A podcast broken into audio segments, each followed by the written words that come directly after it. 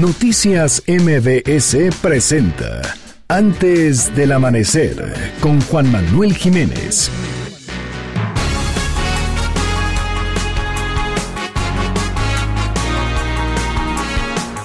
Cinco de la mañana en punto tiempo del centro de la República Mexicana. De acuerdo con la Secretaría de Salud, en México suman 367 casos positivos de COVID-19. Van cuatro muertos. Suman 67 casos de sarampión en la zona metropolitana del Valle de México, 62 corresponden a la capital del país y 5 al Estado de México. El presidente del Consejo Coordinador Empresarial Carlos Salazar Lomelín señaló que la decisión del gobierno federal de negar los permisos sobre la construcción de una planta cervecera en Mexicali es una pésima señal. En China se han reabierto más de 500 cines en lugares donde el brote de esta enfermedad va retrocediendo, aunque la gente se mantiene alejada de los eventos públicos. Y el periodista austriaco Armin Wolf anunció que se va a aislar en un estudio de televisión para garantizar la continuidad del servicio de noticias durante esta pandemia. Bienvenidos. Muy buenos días. Todavía no sale el sol, pero nosotros ya comenzamos. Antes del amanecer, con Juan Manuel Jiménez. Arrancamos.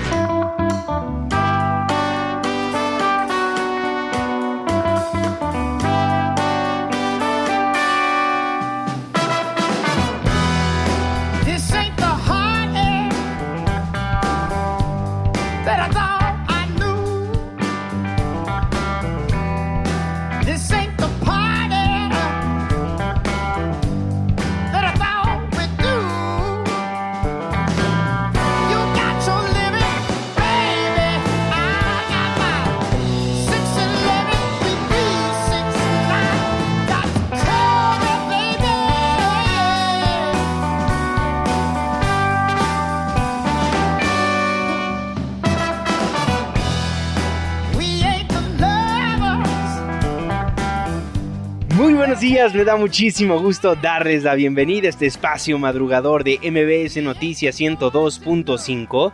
Gracias por acompañarnos antes del amanecer. Mi nombre es Juan Manuel Jiménez y como todos los días, como todas las mañanas, lo invito a que nos acompañe, a que nos sintonice hasta las 6 en punto para que desde muy temprano se informe de las noticias más relevantes de nuestro país. En este espacio, en este programa que hacemos absolutamente todos, por lo cual lo invito a formar parte de la expresión en línea y nos deje saber lo que opina de lo que le presentamos a lo largo de estos 60 minutos de información. En Twitter e Instagram me encuentra como arroba Juanma Pregunta, Facebook como Juan Manuel Jiménez y los teléfonos en cabina 5166 1025.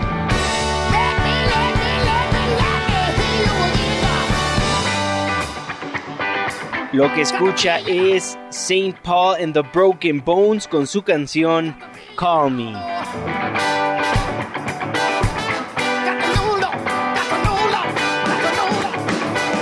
Muchísimas gracias por solicitarnos a todos los grupos, artistas, canciones que ponemos para musicalizar este espacio de información. El día de mañana, ¿a quién le gustaría escuchar? Márquenos, escríbanos en redes sociales. El día es martes, la fecha 24 de marzo de 2020, la hora 5 de la mañana con 4 minutos, segundo día de la semana. Estamos en MBS Noticias. Antes del amanecer.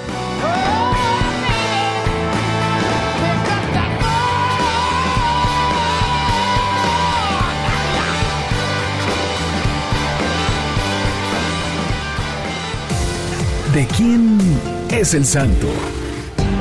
Hoy 24 de marzo del 2020 felicitamos a Epigmenio Catalina. Muchas felicidades. Clima. 5 de la mañana con 5 minutos.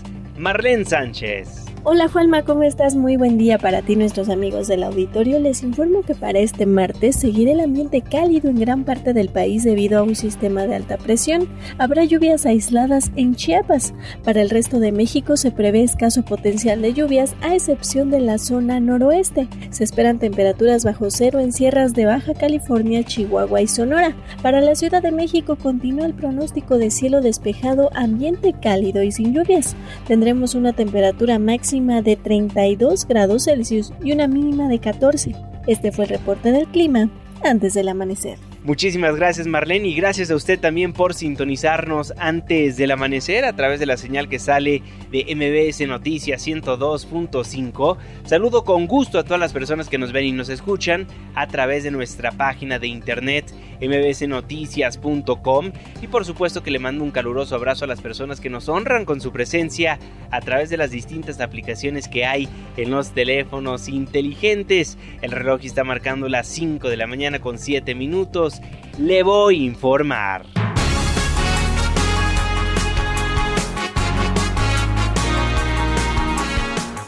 Bueno, si me lo permite, antes de adentrarnos en todo lo que tiene que ver con el COVID-19 en México y el mundo, forzosamente tenemos que platicar de lo que le adelantaba el día de ayer que pasó el fin de semana en Mexicali, Baja California. Se realizó una encuesta una consulta, a todas luces inconstitucional, donde participaron menos del 5% del padrón electoral. Se votó sobre la construcción de la planta cervecera de Constellation Brands, habiendo gastado 900 millones de dólares. Casi 28 mil personas votaron en contra de su construcción y por ende el gobierno decide cancelar la construcción. Y el gobierno federal, ¿eh? Me voy hasta aquel punto del país para conocer más detalles, hasta Baja California. Saludo con gusto a nuestro corresponsal, Antonio Maya. Antonio, ¿cómo estás? Buen día. Buenos días, Juanma. Te informo que el 76.1% de los ciudadanos de Mexicali votaron en contra de la instalación de la empresa cervecera Constellation Brands. Esto de acuerdo con la subsecretaria de Gobernación Diana Álvarez. La funcionaria federal anunció que la Conagua suspenderá los permisos a la empresa, además de que en los próximos días el gobierno de México se pondrá en contacto con Constellation Brands. Previamente, el Consejo Coordinador Empresarial en un comunicado dio a conocer su rechazo al proceso y al resultado de la consulta ciudadana que realizó la Secretaría de Gobernación el pasado fin de semana en ese municipio. Juanma, esta consulta se llevó a cabo en medio de protestas por parte de grupos ambientalistas, los cuales manifestaron irregularidades, como la activista Irma Ojeda. Escuchemos lo que dijo la activista. Sí hubo personas que no nos pusieron, ¿eh? Los estuvimos mirando. Para eso estamos aquí, para vigilar que fuera bien esta votación.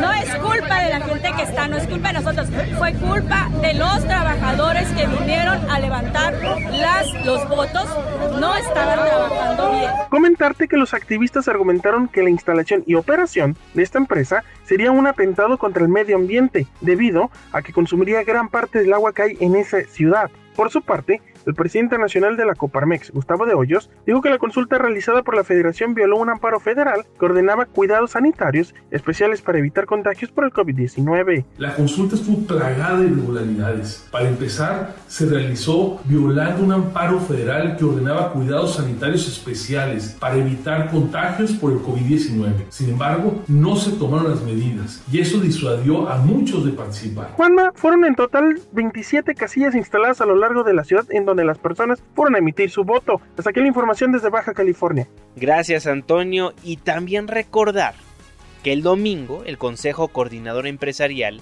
y el Instituto Mexicano de Ejecutivos de Finanzas rechazaron el proceso y el resultado de la consulta ciudadana realizada en Mexicali sobre esta planta de la cervecera Constellation Brands, que implica, le repito, una inversión de mil 400 millones de dólares y que ya cuenta con todos los permisos necesarios.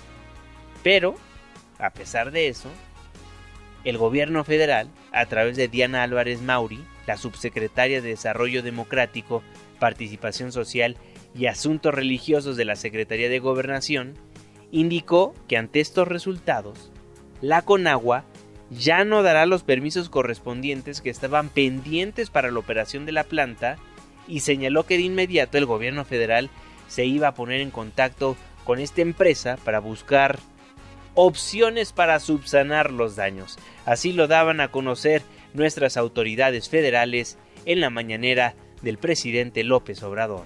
La votación total de ambos días fue 36.781 votos, con el 23.2%, es decir, 8.547 votos que están de acuerdo en que se termine de construir la planta y el 76.1% de votos que corresponde a 27.973 votos que no están de acuerdo en que se termine de construir la planta en Mexicali. Con respecto a estos resultados, la Conagua ya no dará eh, los permisos correspondientes que estaban pendientes para la operación de la planta y eh, de inmediato el gobierno federal se va a poner en contacto con la empresa para buscar opciones para subsanar los daños. Ahí tiene lo que daban a conocer nuestras autoridades federales del tema. ¿Quién va a querer invertir en México después de que se da a conocer esto? ¿Qué certidumbre se le va a dar a un inversionista, ya sea nacional o extranjero, después de la atrocidad que le hicieron a la cervecera Constellation Brands? A ver, es entendible que muchos se preocupan por la falta de agua en Mexicali. Pero antes de darle los permisos, se hicieron estudios. Y el problema, créame, no es la consulta. Como dijo Luis Carlos Ugalde, no es malo que se pida la opinión de la gente. El problema es el cómo. En esta ocasión lo hicieron sin base legal, sin información certera y con efectos retroactivos para una inversión con un avance del 70%. Ya veremos cómo avanza este tema.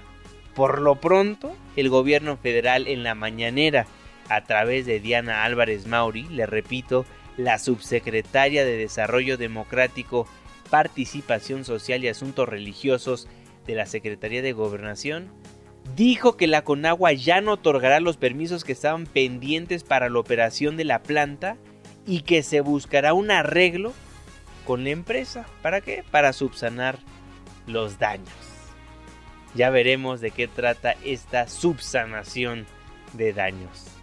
Y en la mañanera de ayer también estuvo el secretario de Seguridad y Protección Ciudadana. Habló de la incidencia delictiva. ¿Qué dijo Rocío Méndez? ¿Cómo estás? Muy buenos días. Gracias, Juanma. Buenos días. El titular de la Secretaría de Seguridad y Protección Ciudadana, Alfonso Durazo, indicó que el número de homicidios dolosos ha disminuido en 4.36% en los últimos tres meses. Se ha logrado romper la tendencia histórica. Ratificamos, hay un punto de inflexión a partir de diciembre. Tenemos ya tres meses con una baja sostenida así sea de manera marginal. Al presentar un balance sobre la inseguridad en México, el doctor Durazo comentó que los feminicidios han disminuido en un 8% con respecto al año anterior. Sin embargo, en Colima, Morelos y Nuevo León, este delito registra altos índices. El feminicidio.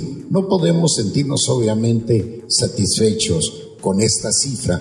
Tenemos que aplicarnos, pero nos indica que el resultado va a la baja es inferior en 8% respecto a diciembre del 2018. Es el reporte al momento. Gracias, Rocío. Bueno, ahí lo tiene. Los homicidios dolosos en el país han registrado una baja marginal en los últimos tres meses. Lo que da a conocer el secretario de Seguridad y Protección Ciudadana, Alfonso Durazo Montaño. Y rápidamente, antes de irnos a un breve corte comercial, autoridades capitalinas se encuentran en la fase final de la investigación sobre el choque de dos trenes del metro en la estación Tacubaya de la línea 1, este que se registró el pasado 10 de marzo. La jefe de gobierno Claudia Sheinbaum explicó que la policía de investigación ya cuenta con información de los peritajes de la certificadora alemana que trabaja en el caso. La voz de la doctora Claudia Sheinbaum. El día de hoy tuvimos una información por parte de la Policía de Investigación. Están todavía en los últimos detalles. Va a ser esta semana. quisiera no ponerles el día para no volverles a quedar mal, pero ya están en los últimos dictámenes eh, con conocimiento de la empresa que, alemana que hizo el peritaje, Policía de Investigación, los peritos de la Fiscalía General y el apoyo del Metro. Pues estaremos pendientes de lo que pasó en la línea 1 del sistema de transporte colectivo Metro. Con eso me voy a un breve corte comercial, me voy a la pausa, al volver todo lo relacionado con el COVID-19 en México y el mundo. Forme parte de la expresión en línea en Twitter e Instagram, me encuentra como arroba Juanma Pregunta, Facebook Juan Manuel Jiménez. Nos vamos escuchando Like a Mighty River de St. Paul and the Broken Bones, reporte vial, la pausa y ya volvemos.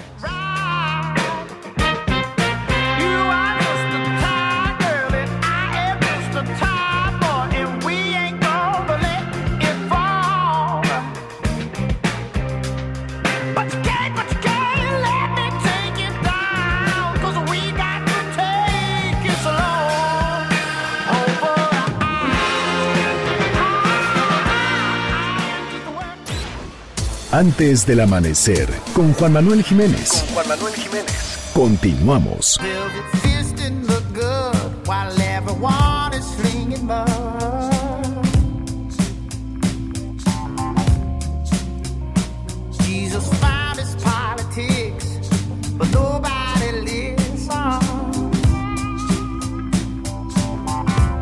Estamos de vuelta en MBC Noticias, gracias por madrugar con nosotros. Yo soy Juan Manuel Jiménez y me da gusto nuevamente darle la bienvenida a este espacio del 102.5. Les recuerdo que nos escuchamos de las 5 hasta las 6 de la mañana de lunes a viernes.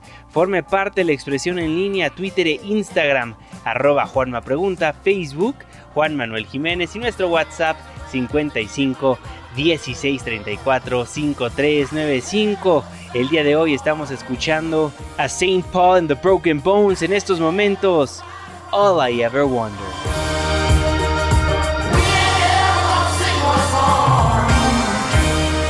Saludo con gusto como todos los días, como todas las mañanas, al jeque de los deportes, Luis Enrique Alfonso. Muy buenos días, mi jeque. Deportes con Luis Enrique Alfonso. Mi querido Juanma, aquí estamos de vuelta. Bueno, dos temitas nada más. Lionel Messi es el futbolista mejor pagado del mundo. Según la revista France Football, estima que el delantero es el que más pachocha se mete en el último año. 131 millones de euros, Juanma, más o menos como tú, por ahí vas, entre sueldo bruto, primas e ingresos publicitarios. Cristiano Ronaldo de la Juventus alcanzó 118 millones y en tercer lugar está Neymar, que jugando para en Francia para el Paris Saint Germain 95, nada despreciables, nada despreciables, Juanma. Ya quisiéramos tener un par de ellos. Bueno, y sigue la renovación de Nueva Inglaterra tras la salida de Tom Brady. Ahora le tocó el turno al pateador Stephen Ngoskowski, quien militó en el equipo por 14 años. Eh, tiene 36 ahora, queda libre. El entrenador en jefe Bill Belichick pues, trabaja en una renovación de plantel en la era post-Tom Brady, que la verdad va a ser muy recordado por todos los éxitos y va a ser difícil de igualar. Juanma, la información deportiva. Saludos, Luis Enrique Alfonso, el jeque de los deportes, antes del amanecer. Vámonos con un resumen del COVID-19 en México y el mundo. Resumen de noticias antes del amanecer. Si le parece bien, arrancamos con la situación a nivel mundial y terminamos con lo que es noticia en nuestro país. Hasta el momento, en China, donde inició este virus, van más de 81 mil casos. Van más de 81 mil casos y 3.274 son los muertos que reporta la autoridad china. En Italia ya suman casi 64 mil casos y más de 6 mil defunciones. Jorge Sandoval, ¿cómo se viven las cosas por allá? Muy buenas tardes para ti. Muy buenos días, Juan. Italia se despertó con una pequeñísima esperanza de que el coronavirus siga reduciendo, aunque de manera muy ligera, su ritmo de contagio después de dos días de disminución, si bien de forma muy, muy ligerita.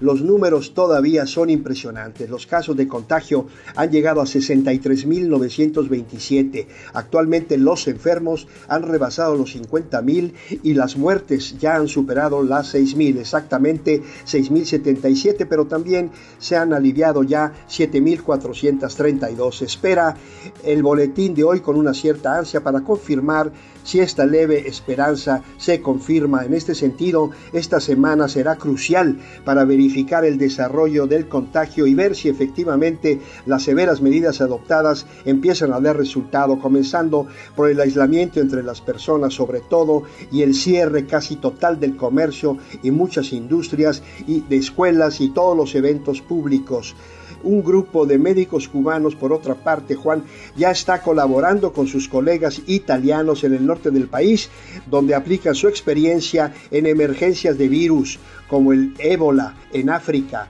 Vamos a escuchar cómo fueron recibidos. Creo que ahora que los hermanos italianos están pasando por un momento tan difícil, nosotros lo menos que podemos hacer modestamente es venir a ayudar al pueblo de Italia y colaborar en todo lo que podamos. Nos vamos a poner a entera disposición de las autoridades del gobierno y de las autoridades de salud del territorio para poder ayudar y poder el impacto está el COVID-19. Así lo declaró Carlos Pérez, jefe de brigada médica cubana. Han llegado también grupos de médicos rusos con material sanitario para dar una mano a Italia, el país que ha superado a China en contagios y muertes en esta gravísima emergencia considerada justamente la más grave en este país después de la Segunda Guerra Mundial. Juan, este es el reporte desde Roma por ahora.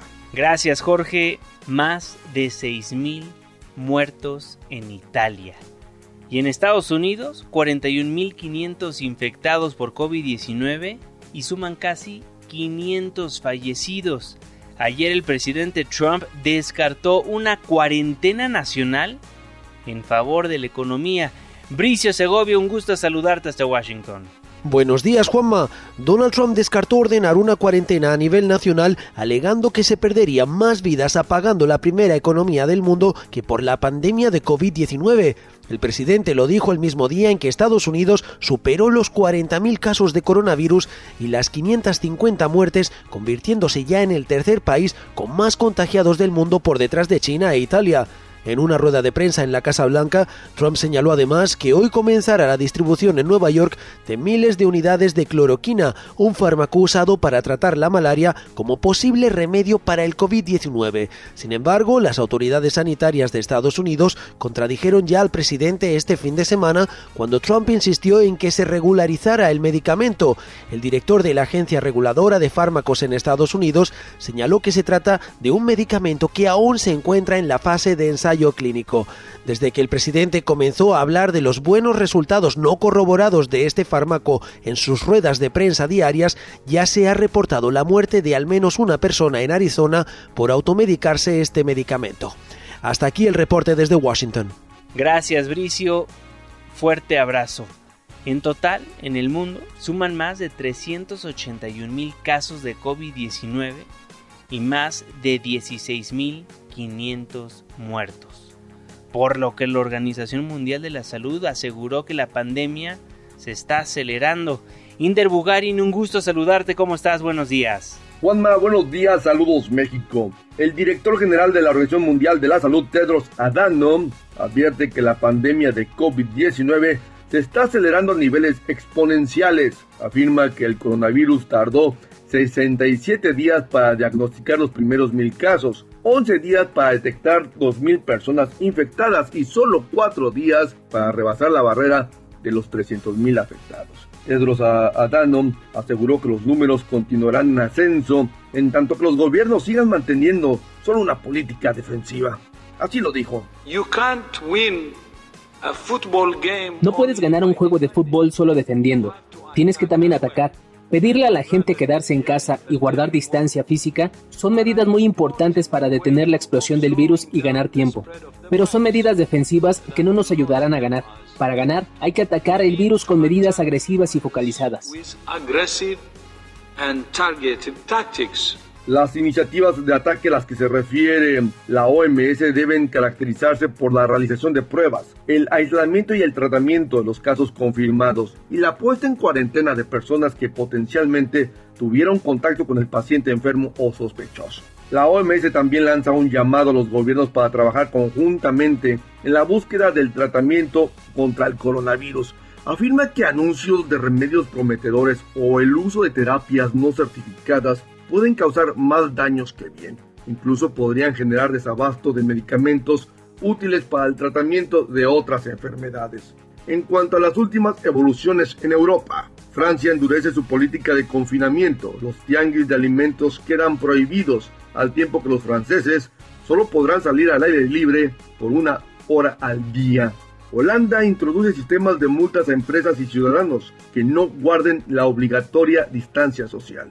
Y en el Reino Unido, el Premier Boris Johnson ordena a los británicos a quedarse en casa. La restricción de movimiento no esencial durará de inicio tres semanas. Hasta aquí mi reporte. Gracias, Inder. Bueno, ahí lo tiene. Ahí tiene lo que dice la Organización Mundial de la Salud, quien asegura que la pandemia se está acelerando. Y prueba de ello son los casos en México.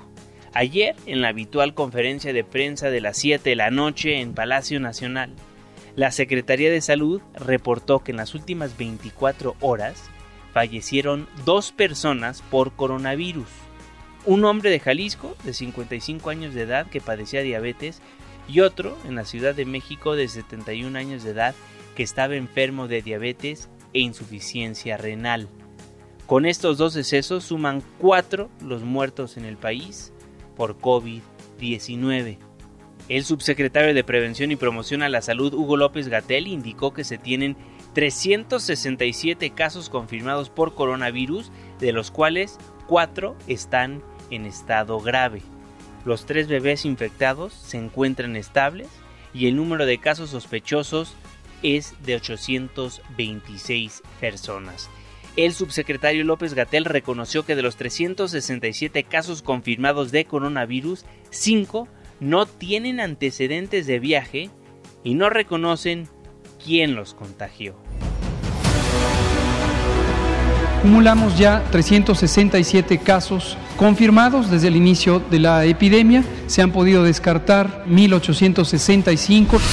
Acumulamos ya cuatro muy lamentables defunciones, los dos eh, casos fatales que habíamos anunciado en fechas previas y se agregan dos nuevas eh, defunciones, una de una persona residente del estado de Jalisco, de 55 años de edad, que fue anunciada por las autoridades estatales en horas de este día, y otra nueva en la Ciudad de México, un hombre de 71 años. Importante, en ambos casos los antecedentes de riesgo incluían enfermedades crónicas, las que hemos señalado, en particular diabetes la zona metropolitana de la Ciudad de México, que incluye la Ciudad de México propiamente dicha y la zona conurbada, que es territorio del Estado de México, indudablemente va a ser la zona de mayor transmisión. Esto sencillamente porque la alta densidad poblacional de esta región es uno de los elementos que fomenta la transmisión. Ya en cinco de estos 367, lo que representa por el momento un porcentaje muy pequeño, 1%, ya empezamos a encontrar que hay personas que no son capaces de identificar o reconocer a quién les contagió. Esta es una señal muy temprana, pero esta es una señal característica de la transición hacia la fase 2. Lo que se daba a conocer el día de ayer en la conferencia de prensa en Palacio Nacional. Pero si bien en México no hemos declarado la fase 2, la Organización Mundial de la Salud ya colocó a nuestro país en esa fase. Y será a las 7 de la mañana en la conferencia mañanera del presidente López Obrador cuando conozcamos el plan para proteger a la población vulnerable ante el coronavirus. Y veremos si el presidente ya declara la fase 2 en la República Mexicana podrá escuchar la conferencia de prensa en vivo en MBS Noticias, en la primera emisión de MBS Noticias, con mi compañero y amigo Luis Cárdenas. Pero ¿qué piensa el ciudadano de las acciones del gobierno ante esta pandemia? la casa encuestadora Encol dio a conocer su estudio denominado Percepción sobre el coronavirus en México.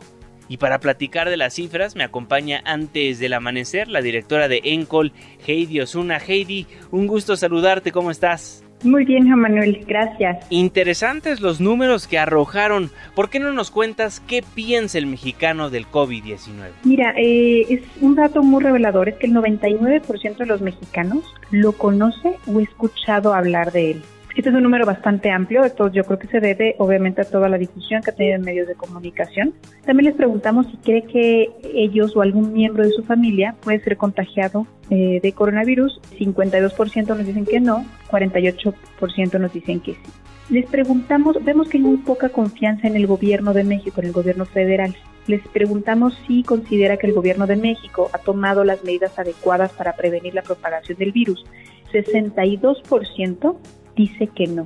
62% de los mexicanos considera que el gobierno no está tomando las medidas adecuadas para prevenir la propagación del virus. Otro dato que me parece muy importante también eh, destacar es que el 76% de los mexicanos considera que el gobierno de México debería implementar acciones preventivas como las que están realizando otros países, como por ejemplo Estados Unidos. 76% de los mexicanos están dispuestos a cambiar su rutina diaria con tal de protegerse de prevenir contagios. Ahora, nada más para aclarar, Heidi, las cifras que nos das, ¿en qué se diferencian? Ese 62 y ese 76%, ¿cuál es la diferencia de esas dos preguntas?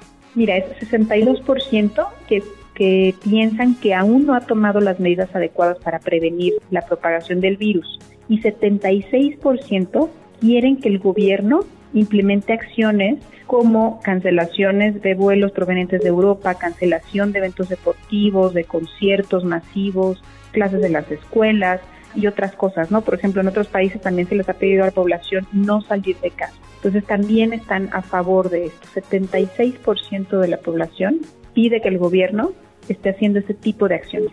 Correcto, entendido. Ahora, Heidi, preguntarte, ¿a cuántas personas entrevistaron? Es una encuesta nacional que fue a mil personas, fueron mil personas eh, entrevistadas vía telefónica y el margen de error es del 3%. Bien. ¿Y algún otro dato que haya arrojado que creas que sea importante para la ciudadanía, para que conozca el auditorio? Sí, mira, ya les eh, hacemos una pregunta directa sobre el presidente de la República. Les preguntamos si aprueba o desaprueba las decisiones que ha tomado el presidente de la República sobre la pandemia de coronavirus. Esto no es una aprobación del presidente, ¿no? Del trabajo del presidente, pero sí de las decisiones que ha tomado sobre este tema. Y solo el 37% aprueba las decisiones que el presidente Andrés Manuel López Obrador ha tomado en este tema, 53% lo desaprueba y un 10% no nos respondió o respondió que no sabía.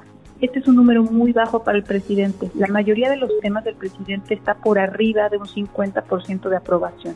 Y en este tema es el, es el tema donde lo he visto más bajo de todas las mediciones que tenemos. Heidi, ¿Encol sacará otra encuesta próximamente? Sí, vamos a estarle dando seguimiento a, a, este tema. La próxima será en una semana más para ver qué variaciones, ¿no? Obviamente, pues se van a ir modificando las preguntas de acuerdo a lo que se vaya modificando de, de la pandemia. El gobierno tiene muy poca credibilidad. Les preguntamos qué tan creíble considera que es la cifra de infectados que proporciona el gobierno de México poco creíble o nada, cre nada creíble, 62% de la población no le cree al gobierno, más de la mitad. 6 de cada 10 mexicanos no le creen al gobierno, al menos en las cifras que da de infectados. Bueno, pues 6 de cada 10 no le creen al gobierno y 7 de cada 10 quieren medidas más fuertes como las que se tienen en otros países. Heidi, si me lo permites, la siguiente semana volvemos a hacer contacto contigo para que nos des a conocer el resultado de la nueva encuesta. Claro que sí, Juan Manuel. Muchísimas gracias, Heidi Osuna, directora de Encol. Que tengas un excelente día. Igualmente. Heidi Osuna, la directora de la casa encuestadora Encol. ¿Y por qué? ¿Y por qué un 62% desconfía del gobierno? ¿Y cómo está manejando esta pandemia? Pues es muy simple. Porque mientras Hugo López Gatel, el subsecretario de Salud, dice que no haya besos, que no haya abrazos, otros hacen todo lo contrario. Y mientras la jefa de gobierno dice no salga, el presidente dice, salgan, un collage que le preparamos antes del amanecer. No salgan de casa. No dejen de salir. Y hoy es tiempo de tomar otras medidas. Vamos a seguir haciendo la vida normal.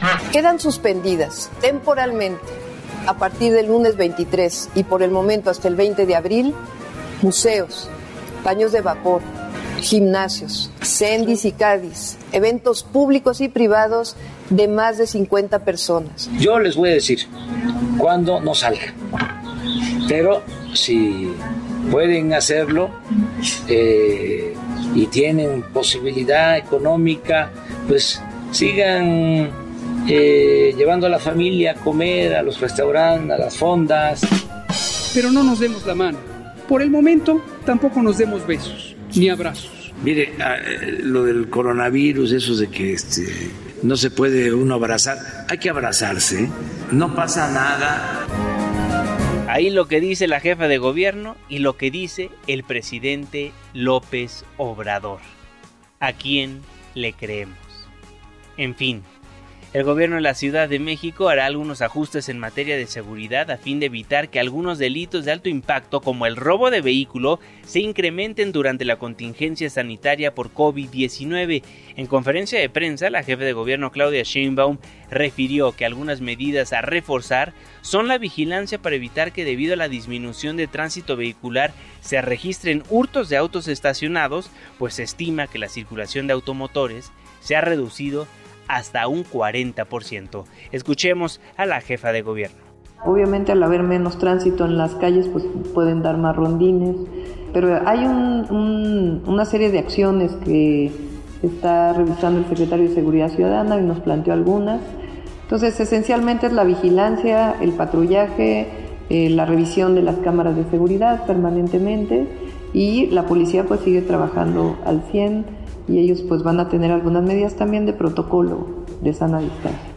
Oiga, y vecinos, comerciantes y empresarios que integran organizaciones en las colonias Hipódromo Condesa y Condesa hicieron un llamado a la jefa de gobierno Claudia Sheinbaum a que autorice la suspensión del pago en parquímetros durante el tiempo que dure la pandemia de COVID-19 el impacto económico en la actividad restaurantera y comercial comienza a ser muy intenso, por lo que pedimos a nombre de nuestros vecinos que en un acto de congruencia y solidaridad, al igual que cuando sucedieron los sismos de 2017, se suspendan los cobros de parquímetros. A esta sentida y urgente petición se están sumando residentes, empresarios, integrantes de los comités ciudadanos salientes y ya también algunos de los comisionados de participación comunitaria recién electos. Y ya se lo veníamos platicando desde el día de ayer.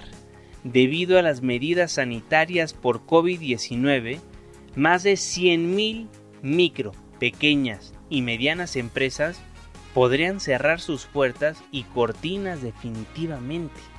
La Asociación Latinoamericana de Micros, Pequeños y Medianos Empresarios aseguró que algunas de las unidades económicas están trabajando al 20% de su capacidad el presidente de la asociación, Alejandro Salcedo, advirtió que las pérdidas económicas ya alcanzan 30 mil millones de pesos y que estos montos llegarán a más de 250 mil millones de pesos al terminar esta crisis sanitaria. Por ello, lamentó que exista incertidumbre por falta de información y estrategias tardías y poco claras por parte del gobierno federal y gobiernos estatales. Así lo daba a conocer Alejandro Salcedo.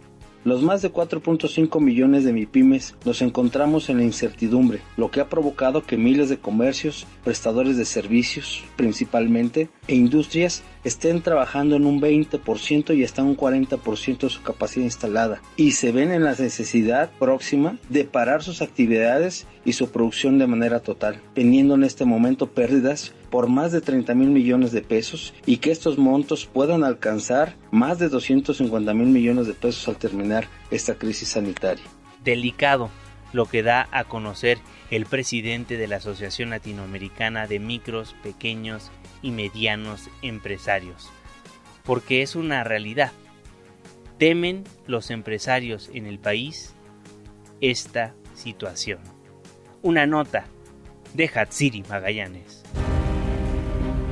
¿Qué tal, Juanma? Buen día. A pesar de que se están aplicando los protocolos de higiene por COVID-19, comercios de la Ciudad de México reportan pérdidas económicas y temen que por ello tengan que cerrar de forma temporal sus establecimientos. En entrevista con MBS Noticias, Isaac Saldívar, propietario de una cafetería en la colonia Condesa, expuso que la reducción significativa viene desde la semana pasada. Pues esta reducción significativa viene desde la semana pasada y pues sí, sí nos está afectando muchísimo, pero pues nosotros igual estamos tratando tratando de subsistir, vamos a apoyar a nuestros trabajadores, no los vamos a descansar sin goce de sueldo ni nada por el estilo.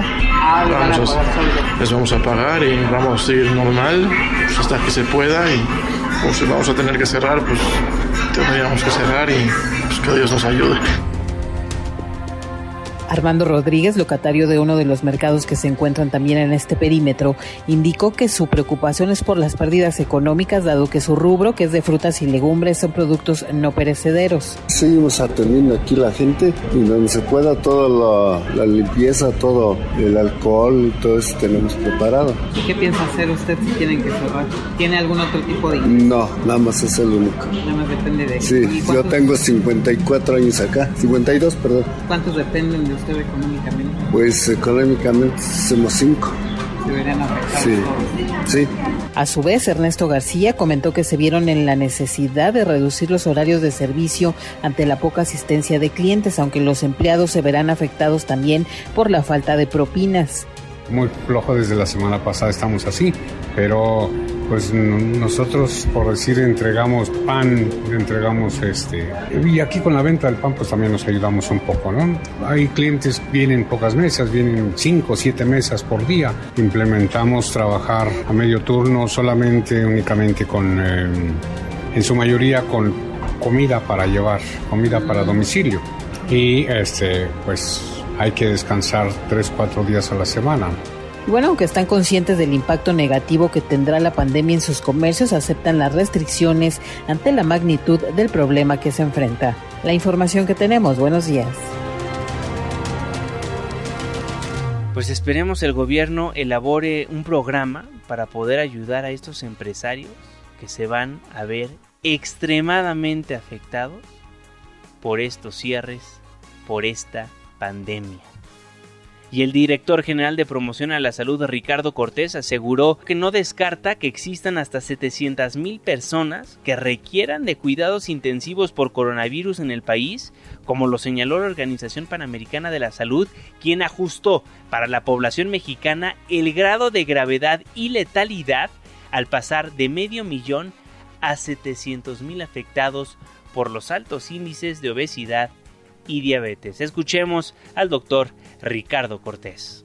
Seguramente sí estamos nosotros, por ser el país con mayor índice de obesidad, en un riesgo mayor, pero no es que nosotros como país estamos en mayor riesgo, sino que las personas con obesidad y sobre todo obesidad mórbida son los que están en un mayor riesgo de complicarse al tener eh, la enfermedad COVID-19. La voz del director general de promoción a la salud, el doctor Ricardo Cortés.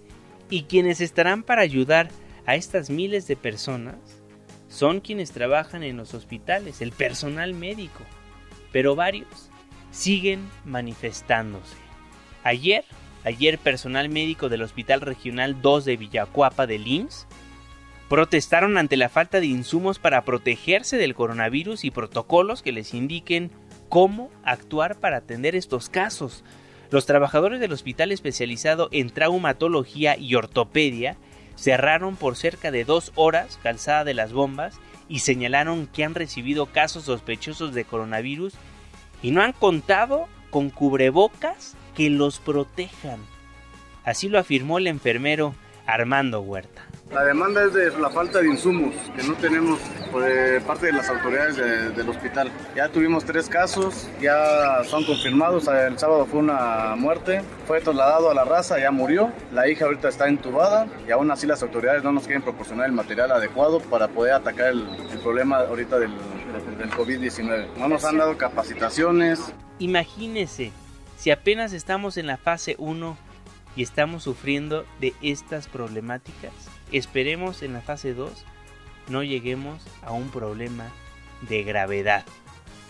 Después de estas manifestaciones, el IMSS aseguró que está garantizado el abasto suficiente de los materiales y se comprometió a dar capacitación teórica y práctica sobre el plan estratégico para la atención de la contingencia de COVID-19 a todo el personal, además de mantener una estricta vigilancia sobre el abasto de los insumos que se requieren para atender a los derechohabientes. Pues esperemos así sea. Ayer, ayer servidores públicos se reunieron con el presidente López Obrador. ¿Qué pasó, Rocío Méndez? Cuéntanos. Muy buenos días. Gracias, Juanma. Buenos días. Durante todo el lunes, funcionarios de diversos sectores sostuvieron reuniones de trabajo con el presidente Andrés Manuel López Obrador para poner en operación el siguiente paso frente a la pandemia del coronavirus, que será dado a conocer este martes durante el mensaje del Ejecutivo Federal desde Palacio Nacional. Escuchemos al secretario de Salud, Jorge Alcocer. Deben tener toda la tranquilidad, la confianza y desde luego la seguridad de esta experiencia de México llama la atención porque se han tomado las medidas preventivas y un respeto a la disciplina desde el punto de vista epidemiológico. ¿Le recomendaría al presidente hacerse la prueba de COVID-19? No, ni a mí, no, no es necesario. No cambia esta política de aplicar pruebas solamente a los que están verdaderamente no, enfermos, para ¿verdad? Nada. Está probado, el hacer las pruebas es un elemento de trabajo para ir haciendo análisis epidemiológicos, pero no en ningún individuo es importante, excepto cuando tiene síntomas que ya los conocen ustedes y hay antecedentes de la enfermedad. En estos se valora clínicamente y se da continuidad hacia la prueba y a, desde luego a su vigilancia. En otra mesa con el sector energético, el presidente López Obrador indicó a sus colaboradores mantenerse en estado de alerta en estas semanas. Escuchemos al titular de la Comisión Federal de Electricidad, Manuel Bartlett. En eso estamos todos los días con la situación crítica. Tenemos a, ahorita a todas las áreas en estado de alerta. Se están suspendiendo viajes, se está concentrando el personal en su trabajo y tenemos que tener un sistema de salud para que los trabajadores de la CFE que están eh, generando la electricidad tengan seguridad en su salud. Es el reporte al momento. Gracias, Rocío. Y el COVID-19 en el mundo del deporte, mi querido Jeque. Muy buenos días otra vez. Así es, mi querido Juanma. Vámonos con la información deportiva. Michael Payne, quien estuvo 20 años a cargo del área de mercadotecnia del Comité Olímpico Internacional, Juanma, dijo que organizar y posponer unos Juegos Olímpicos es un enorme rompecabezas, pero según él, solo habría un camino. Escuchemos. Creo que es cada vez más probable que un aplazamiento sea ahora la dirección en la que va. Creo que para el COI probablemente se hizo más claro hace un tiempo, pero es simplemente imposible para el COI posponer sin el apoyo total del socio de entrega, el gobierno japonés. Y es que ha, ha, habido muchas versiones. Vaya, han estado entrevistando lo que han dicho como fuentes cercanas. Esto es un secreto a voces. Los Juegos Olímpicos de Tokio 2020 se van a cancelar y se van a realizar el próximo año. Sin embargo, Quizá lo que quiere el COI es alargar la liga. Recordemos que las pérdidas van a ser millonarias, más allá de que pues eh, estaba establecido, ya estaba, digamos, este, establecido y es un año, pues el dinero, la infraestructura, el turismo, todos son 20 mil millones de euros lo que se puede dejar de perder en este evento. Y a propósito de eso, cambiando ahora un poco de tema, pero seguimos en Europa. Ayer, eh, Juanma, bueno, antier dábamos a conocer la noticia de la muerte de Lorenzo Sanz, expresidente del Real Madrid a causa del COVID-19. Otro expresidente del club merengue está en terapia intensiva, grave de salud a causa igual del coronavirus. Se trata de Fernando Martín, de 72 años de edad, quien estuvo al mando de la institución blanca en 2006 y que ahora pasa por momentos críticos a causa del virus. Es de estas malditas coincidencias que se dan y que involucran a un equipo y a 12 expresidentes, mucho más Lorenzo Sanz, hay que decirlo, pero es, es mucha la, la, casualidad de Juanma. Y eh, debido al COVID-19 y en un efecto dominó Juanma tras la cancelación de la Eurocopa este año, la UEFA ha decidido aplazar de manera indefinida la final del torneo de clubes más importante del mundo, la Champions League, que se jugaría el 30 de mayo en Estambul, en Turquía, así como la final de la Europa League que se tenía planeado jugar tres días antes, el 27 en la ciudad de Dansk, en Polonia, y la femenina el 24 en Viena, Austria. Así que todo absolutamente. Me parece que está tomando tintes normales. No estamos para deportes, ni para jueguitos, ni para torneos, pero la pérdida es millonaria, como la Fórmula 1, Juanma, que canceló también ya el premio de Bakú, que se correría el primer fin de semana de junio. Chase Carey, el mandamás de la F1, también adelantó que el plan luego de cancelar las siete primeras competencias es tener un verano entre 15 y 18 carreras y terminar este año en diciembre. Obviamente, confiando que el COVID-19 se ha frenado en un periodo corto de tiempo, vamos a ver porque también se ve un poco complejo. Y en más información hay mucha, Juanma, en el tema de la pandemia, el estadio Pacaembu donde juega el equipo eh, brasileño el Corinthians en la ciudad de Sao Paulo, está siendo convertido en un hospital de 6.300 metros cuadrados en la que habrá 200 camas para recibir enfermos por el COVID-19. El estadio se encuentra ubicado cerca de un área de hospitales, por lo que podrá ser eh, vaya eh, usado para ayudar en la saturación de pacientes que se espera ocurre en el país carioca a causa del virus. Esto, esto, esto suena bastante apocalíptico, Juanma. Bueno, y primero fue Canadá, después Australia, en las últimas horas Gran Bretaña Bretaña, Irlanda del Norte también amenazaron ya con no ir a los Olímpicos de Tokio si la propagación del COVID-19 no se detiene. Hugh Robertson, presidente del Comité Olímpico Británico, comentó que dadas las circunstancias, los Juegos se deben de posponer y aseguró que en breve podrían oficializar el no ir este verano. Ya por último, Juanma, eh, en, este, en este bonito bloque, Australia ya dio por sentado que no, no va a los Juegos Olímpicos y, da esto, ¿no? O sea, escuchemos al eh, presidente del... Eh, de su organismo como tal, Matt Carroll. En el 2022, por supuesto que están los Juegos de Invierno en Beijing. Para el 2021 son 12 meses, tendrían que ser los Juegos de Verano. Es muy apropiado por el tiempo, pero es una decisión que tendrá que tomar el Comité Olímpico Internacional. Gracias, Jeque. Y hoy, hoy es martes, martes de tecnología. Tecnólogas con Alina Pular. Hola Juanma, amigos, amigas, muy buenos días. ¿Quieren saber cuáles son las noticias de tecnología más importantes de esta semana? Aquí se los decimos. La agencia de noticias del Estado mexicano Notimex reportó un ataque cibernético durante el fin de semana cuando se realizaban labores de mantenimiento. Su cuenta de Twitter también fue intervenida y se postearon datos falsos. A partir de las primeras horas de este lunes, el medio opera con normalidad. Microsoft confiesa que hay una vulnerabilidad crítica en Windows 10 que por el momento no tiene solución. El equipo de seguridad de esta empresa dijo que el error se encuentra en la biblioteca de Adobe Type Manager. Twitter redujo sus expectativas de crecimiento trimestrales a causa del coronavirus. A pesar de que el número de usuarios de esta plataforma va a la alza y registró a 12 millones de nuevos usuarios durante los últimos tres meses, sus libros financieros presentarán números rojos. Uy, vaya que nos está pegando con todo el coronavirus. La ansiedad y el aburrimiento están a todo lo que da. Y cuando acabas de ver todos los memes, ¿qué haces?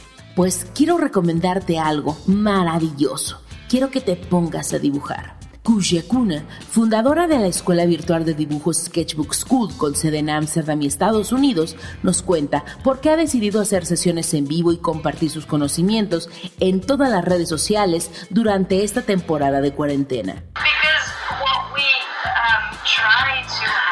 Lo que intentamos hacer es ayudar a lograr que el dibujo sea un hábito, incluso aunque sea algo pequeño que haces todos los días, si lo haces diario, es algo que estás creando pero también se trata de darte permiso. Mucha gente piensa, no, yo no puedo, no puedo pasar tanto tiempo dibujando porque no le veo el chiste. Y eso es lo que intentamos explicarles. Debes dibujar porque eso te convertirá en una mejor persona, solamente por el hecho de intentarlo. Así que debes de hacerlo e incluso debes darte el permiso de experimentar. Incluso no importa si tienes una agenda muy pesada o un trabajo muy exigente. Lo importante es encontrar los espacios en tu agenda para sentirte mejor y tener una vida más balanceada. No solo las plataformas de trabajo remoto están teniendo mucho éxito durante los días de cuarentena, también las escuelas virtuales como Sketchbook School ayudan a darle un propósito al tiempo que pasamos para estar más relajados y así encontrar nuevas maneras de ver nuestro entorno. Les sugiero seguirlos en las redes sociales como Sketchbook School con K porque todas las mañanas hacen dos sesiones gratuitas de dibujo con acuarelas, plumas y hasta materiales de oficina. Yo soy Alina Pulani y nos escuchamos la próxima semana aquí en Tecnómadas. Gracias Alina. Le recuerdo, la mejor herramienta para combatir el nuevo coronavirus, el COVID-19, es la prevención. Pues con eso nos vamos, con eso nos despedimos. Muchísimas gracias por habernos acompañado a lo largo de estos 60 minutos de información en este espacio, en este programa que hacemos absolutamente todos. Twitter e Instagram, arroba Juanma Pregunta, Facebook, Juan Manuel Jiménez. Recuerde, no estamos en vacaciones. Esta es una emergencia sanitaria. Tómeselo, por favor, con mucha seriedad dejamos el 102.5, pero, pero nos pasamos al 104.9 en Exa FM. Le tenemos un resumen de noticias cada hora a la hora hasta las 10 de la mañana. Y después nos vemos en la televisión en punto de las 7 de la noche en tu ciudad en tiempo real a través de la pantalla de ADN 40, el canal informativo más visto de México. A nombre de este gran equipo de trabajo, se despide de ustedes su servidor y amigo Juan Manuel Jiménez. Que pase un excelente martes.